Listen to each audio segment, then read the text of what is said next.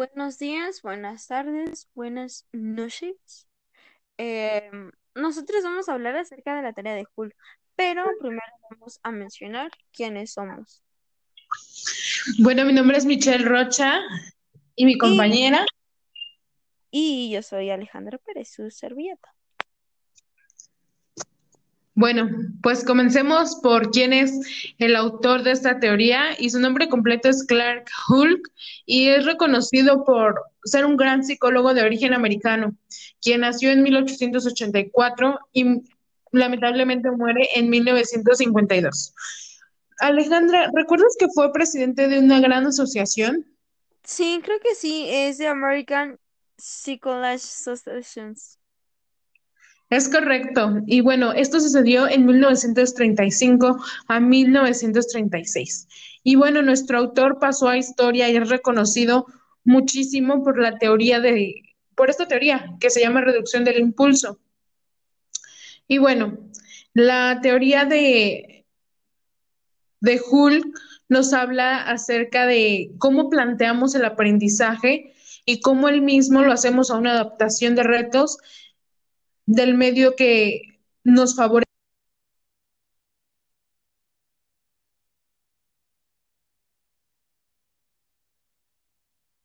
Bueno, los hábitos este, que Hulk tenía es que describían las conexiones de estímulo-respuesta basadas en la recompensa. Eh, estas respuestas este, no son las mismas percepciones o expectativas que participaban en la formación de hábitos. Eh, este es un proceso gradual y la recompensa es una condición esencial. También este mismo se basaba en el conductismo. Sí, es correcto. Y bueno, también dentro de esta teoría habla que nuestra para que la conducta sea ejecutada es necesario que el ámbito tenga una cierta fuerza y que el refuerzo que se obtenga sea el comportamiento que motiva al sujeto. Y la fórmula que Hull creó para explicar de una mejor manera la motivación es la siguiente. Primero es potencial de conducta, es igual a, a fuerza del ámbito de refuerzos obtenidos hasta un dicho momento, por impulso y por valor de incentivo del refuerzo. Bueno, este eh, Hull fue considerado un pensador neoconductista que planteó una nueva manera de entender el conductismo a partir del positivismo. Obviamente, pues eso se dominaba en sus épocas, porque ahorita ya, pues, ya no está con nosotros. Este mismo creía que el comportamiento humano podía explicarse mediante el condicionamiento y el esfuerzo. Bueno, este esfuerzo aumentaba la posibilidad de que vuelva a ocurrir el mismo comportamiento cuando en el futuro surja la misma necesidad. Por eso mismo, para sobrevivir en su entorno u organismo, debe comportarse de una manera en la que satisfaga las necesidades de supervivencia, ya sea el estímulo-respuesta. Sí, claro. Y bueno, me, comparémoslo un poco con cómo es que se relaciona o bien cómo se vincula con el amor, la teoría de Hull. Eh, bueno, por lo que yo recuerdo que había leído, este mismo tenía este, unas fórmulas. Bueno, desarrolló una manera para expresar su teoría matemáticamente. Entonces es SR significa el potencial de excitación probabilidad de que un organismo produzca una respuesta a un estímulo. Y SR, que es la fuerza de hábito establecida por el número de condicionamientos previos. El D, que es la fuerza motriz determinada por la cantidad de privación biológica. Y la K, que es motivación de incentivo o de tamaño magnitud de la meta. Entonces, no sé tú qué es lo que opines acerca de estas fórmulas relacionándonos ahora sí con, el amor acerca de, de Julio.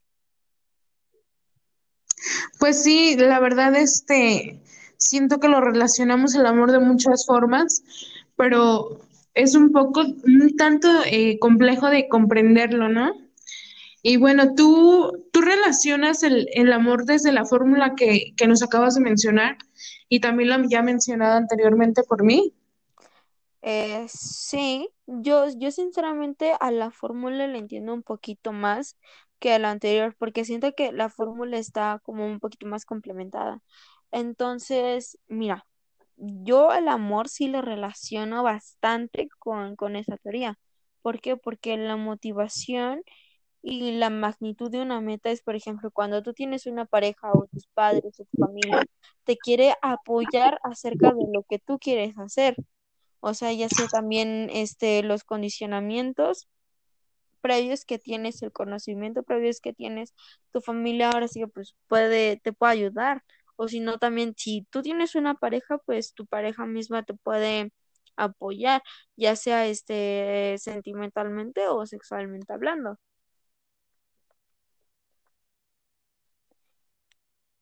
Pero pues así con mi vida, eh, pues sí lo pongo difícil. Sí, pues sí.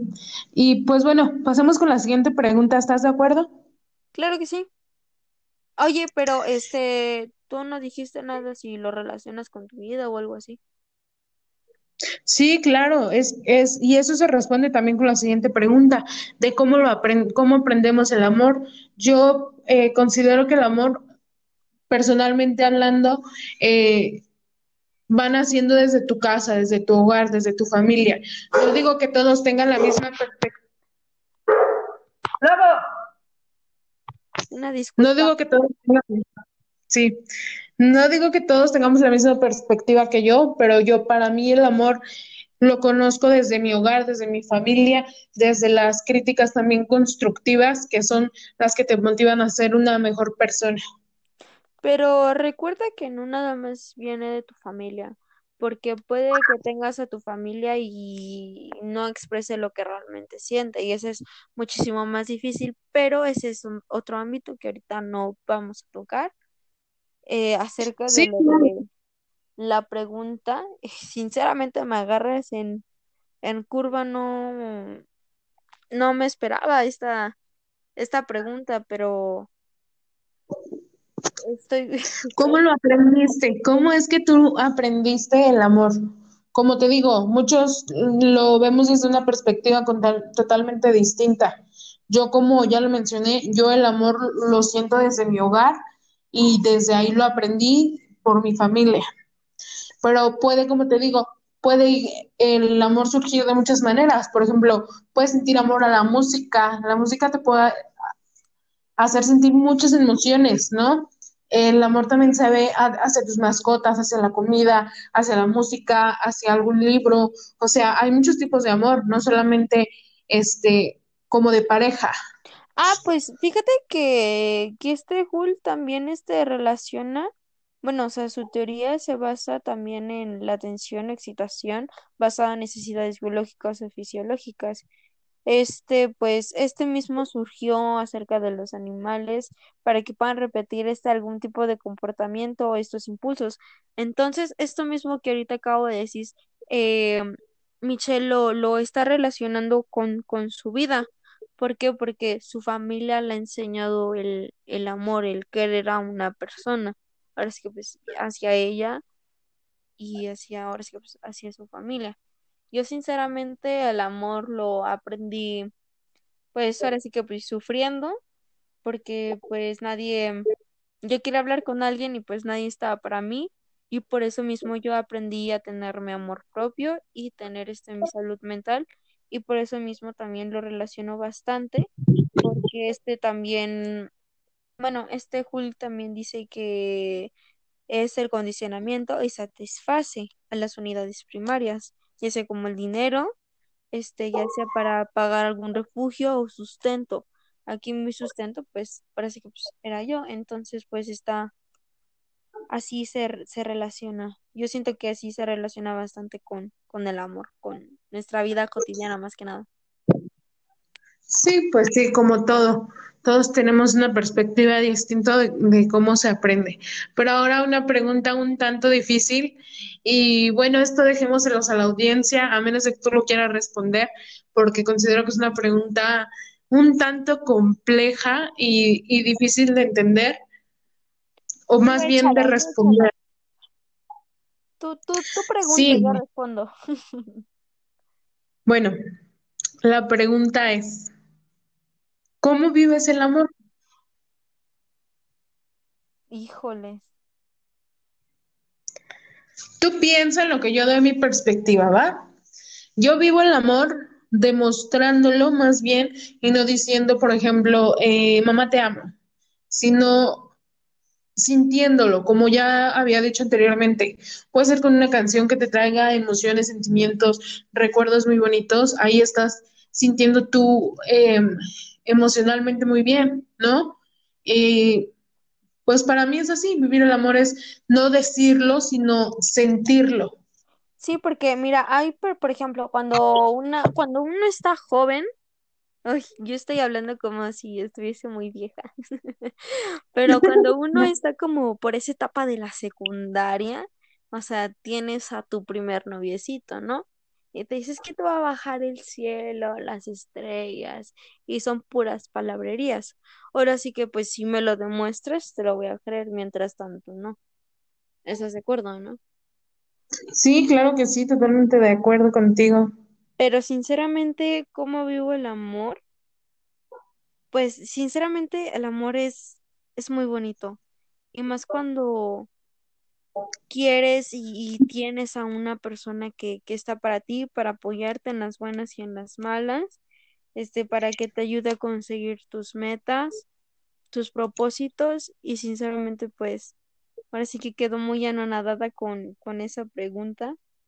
Eh, sinceramente, mejor se lo deja a la audiencia para que nos responda con un comentario y nos diga cómo vive el amor ella. Bueno, ellos, Exacto, ustedes. exacto.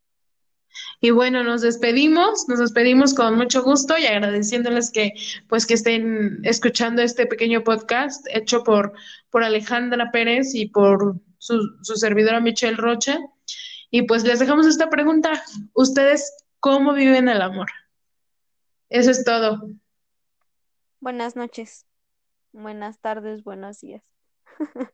Hasta luego.